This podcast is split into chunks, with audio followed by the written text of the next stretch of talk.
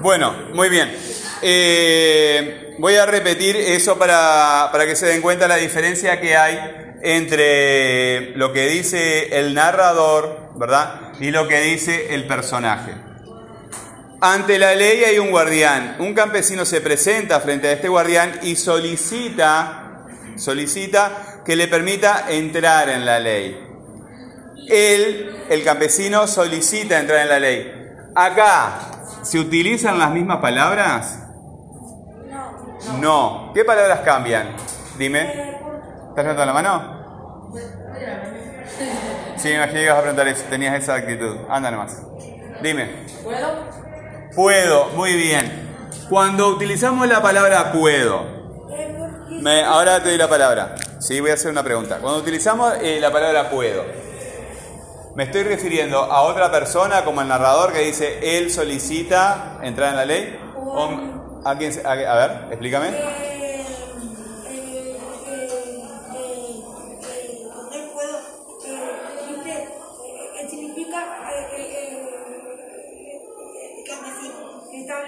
A uno mismo, ¿verdad? Sobre él, si, si él puede entrar. Sobre él mismo, ¿verdad? Bueno, eh, entonces el personaje se refiere a él mismo. ¿Verdad? ¿Y a quién se está dirigiendo? Sí. al guardián. Y cuando el narrador nos cuenta la historia, dice, un campesino se presenta frente a este guardián y solicita que le permita entrar en la ley, ¿a quién se está dirigiendo el narrador? Al campesino. ¿Al campesino? El narrador es el que nos cuenta la historia. ¿A quién se está dirigiendo? No. ¿El guardián y el campesino escuchan lo que dice el narrador? Ah, muy bien, a los lectores, a los lectores, ¿verdad? Bien, entonces, eh, cuando vamos a reescribir, en este caso porque es un diálogo, ¿verdad? En otro tipo de texto es diferente. Ponemos un guion acá, ¿verdad? Porque hay un personaje que va a hablar, ¿sí? Y acá tenemos que poner otro. A veces no se pone porque el narrador no habla, pero nosotros lo vamos a hacer hablar al narrador. Ponemos otro guion acá. Este es para, claro, va a hablar el narrador, ¿sí? Yo no mucho no me doy cuenta quién habla, así que si no levantan la mano, eh, es bueno levantar la mano porque si el profesor se da cuenta quién habla, te pone a vos la nota, ¿verdad? Entonces, por ejemplo, uno habla, pero piensa que fue otro eh, que, eh, como ustedes están todos con barbijo, yo no me doy cuenta quién habla. A veces me doy cuenta, a veces no, ¿verdad? Entonces es bueno levantar la mano para que el profesor te vea.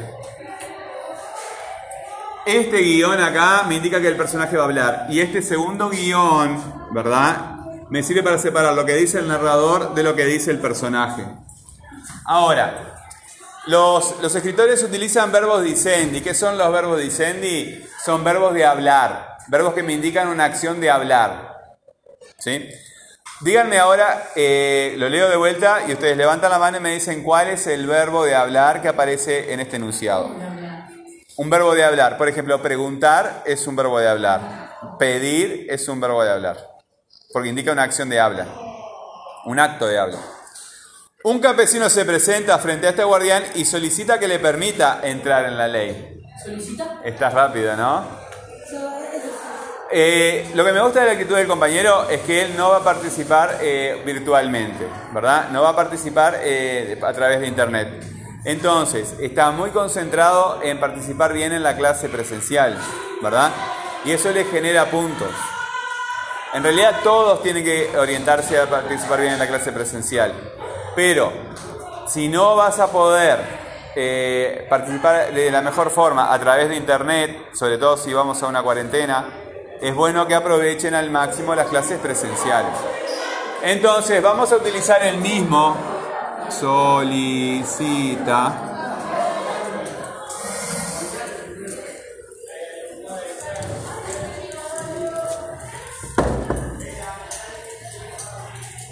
solicita el verbo dicendi.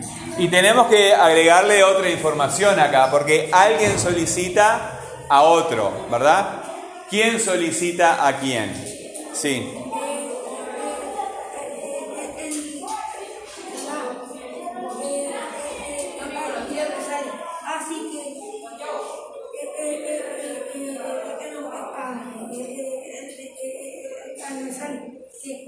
El que viene a pedir, ¿cómo se llama el que viene a pedir? qué? El campesino. El campesino solicita, vamos a ponerlo primero, vamos por partes. Vamos a, vamos por partes, vamos por partes. Solicita el campesino. Al guardián.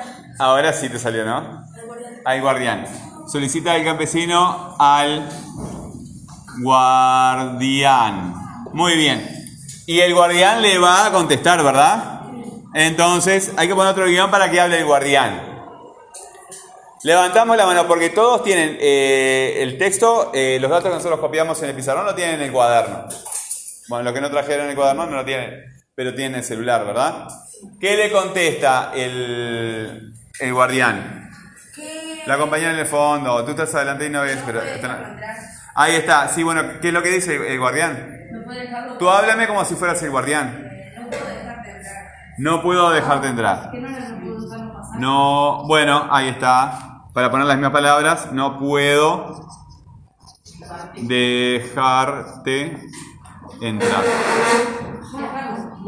Bueno, acá ponemos un guion para separar, ¿verdad? Vieron que estamos haciendo, esto que estamos haciendo, por eso necesito que eh, más chilenos se incorporen al trabajo. Eh, construimos un texto entre todos, tomamos una idea de un cuento, ¿verdad? Y trabajamos colectivamente. Integrarnos al trabajo en equipo, para mí como profesor, es muy importante, ¿verdad? A mí no me interesa que todos ustedes trabajen separaditos. Si, si ustedes están haciendo un deber en la casa, pueden pedir que alguien los ayude, ¿verdad? Acá en la clase también nos ayudamos entre nosotros. Y los textos a veces los escribimos solo porque tenemos que hacerlo, pero también los podemos escribir colectivamente, entre todos, ¿verdad? No puedo dejarte de enterar. Y el guardián le va a contestar, ¿verdad? Entonces yo acá tengo que poner un verbo de hablar. ¿Qué verbo hablar? ¿Eh? Levante la mano si quieres hablar porque eh, hay más gente. Sí, un poquito hay más gente. Y el campesino reflexiona. No, no. Acá tenemos que poner un verbo dicendi como solicita. Esta parte no- nos está hablando el narrador. Lo leo de nuevo. ¿Cómo no? Ya voy. De hablar fuerte me.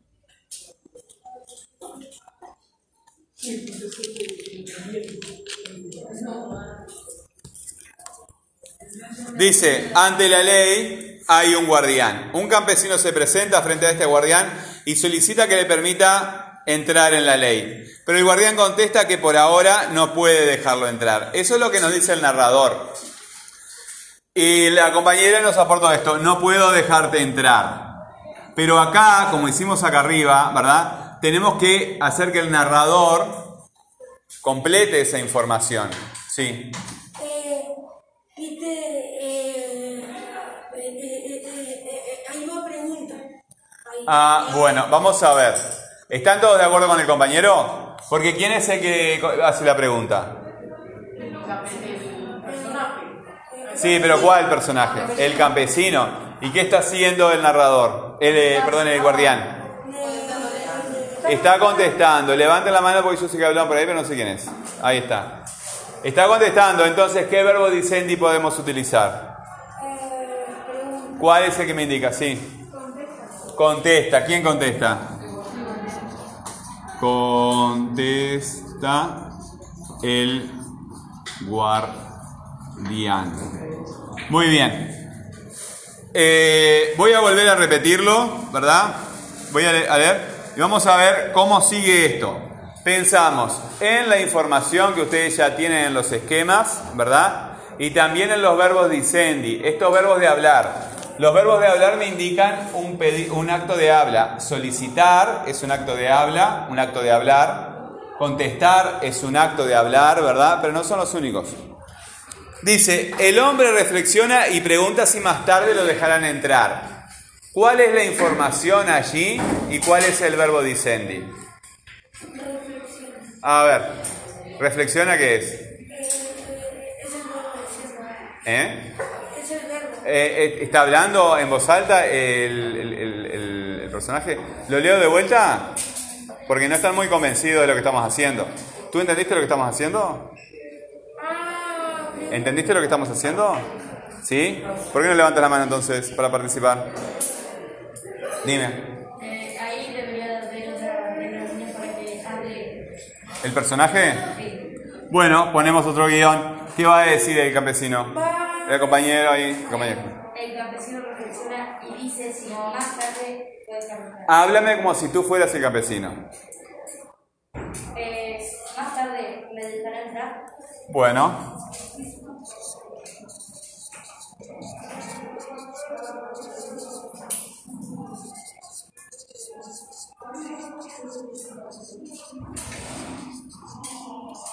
Más tarde me dejará entrar y acá tenemos que poner otro guion para separar lo que dice el personaje de lo que dice el, el narrador.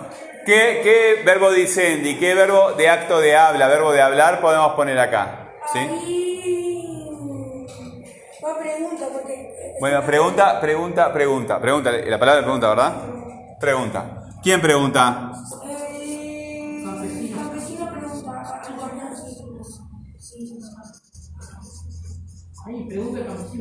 Pero el campesino, por lo que nos dice acá, ¿verdad? Necesito que los otros chiquilines, tú levantas la mano, no te di la palabra, ¿está? Yo te vi.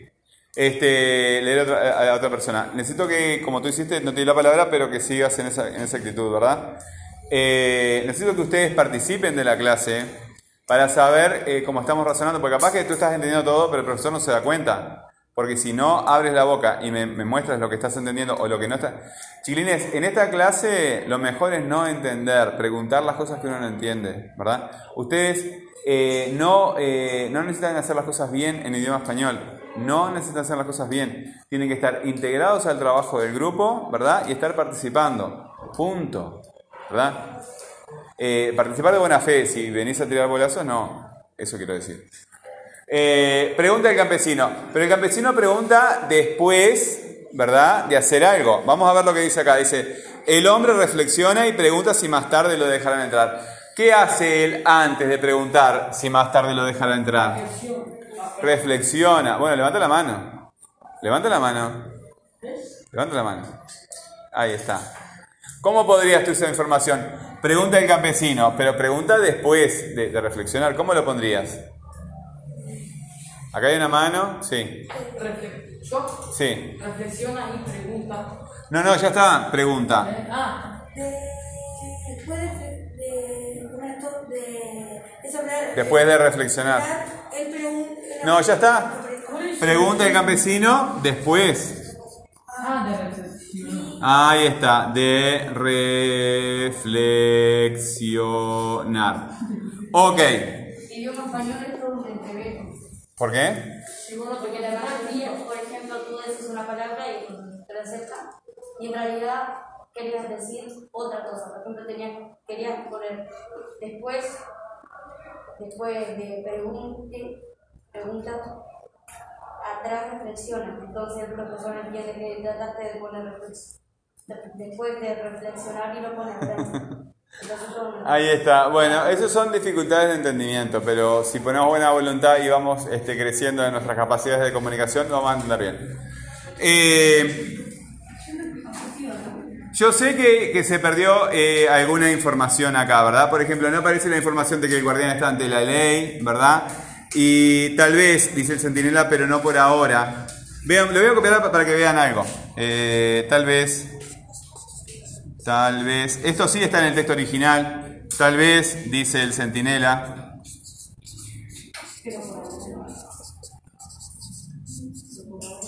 Pero por ahora no.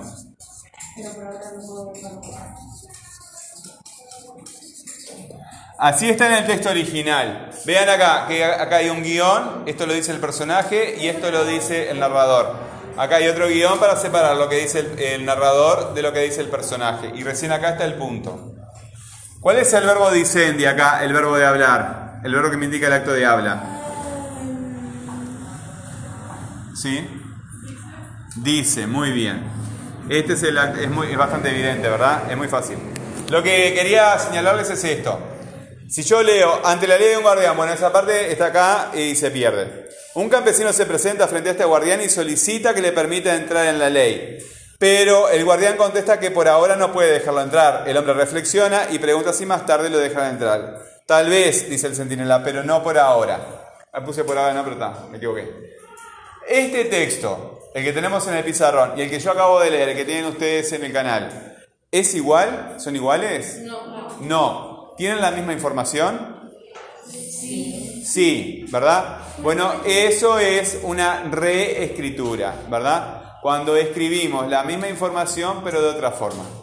Sí. ¿Se entiende? Ah, yo sé que cuando, que cuando, que cuando, cuando, que cuando, viste cuando escribí algo, pero tú, escribí eso mismo, pero, pero, pero, De otra forma. pero de, pero de, otra cosa que significa lo mismo A veces, este, a veces cuando eh, reescribís eh, puede cambiar un poco la, la- la forma de comunicación, pero la información es la misma. Sí. Es una pregunta, como un número, cuando lo escribí en número que literal. Pero no. No, no es lo mismo. Eh, te conviene escribir los números que son difíciles de leer con números y los números este, que son fáciles de leer, como el 100, por ejemplo, ¿verdad? Con letras. Salvo los años, ¿verdad? Eh, por ejemplo, 55,24 lo escribís con números, Sí. pero 3 lo escribís con letras. Eso como regla general, después puede haber particularidades. Por ejemplo, primero lo escribimos con número, ¿verdad? Primero, segundo, tercero lo escribimos con número. Este, también lo escribimos con letras, pero me refiero a las clases. Bueno, eh, esto lo van a copiar en el cuaderno, ¿sí? Y los que están trabajando por celular lo copian prolijo, ¿verdad? En el Drive, ¿sí? Y me lo mandan como PDF. Vamos a, vamos a trabajar tanto en forma de PDF, que ustedes aprendan a descargar el PDF. Eh, progresivamente ustedes tienen que esforzarse en que los textos queden cada vez mejor, ¿verdad? Y también vamos a, van a, vamos a ver si podemos compartir a través del Drive para que yo guarde tu trabajo como PDF que tú me mandas y en el Drive yo te dejo la corrección, ¿verdad? Las cosas que tú tienes que mejorar y las cosas que hiciste bien. No, ahora primero copian el cuaderno. ¿Está? Copienlo bien, copienlo ordenado, copienlo prolijo.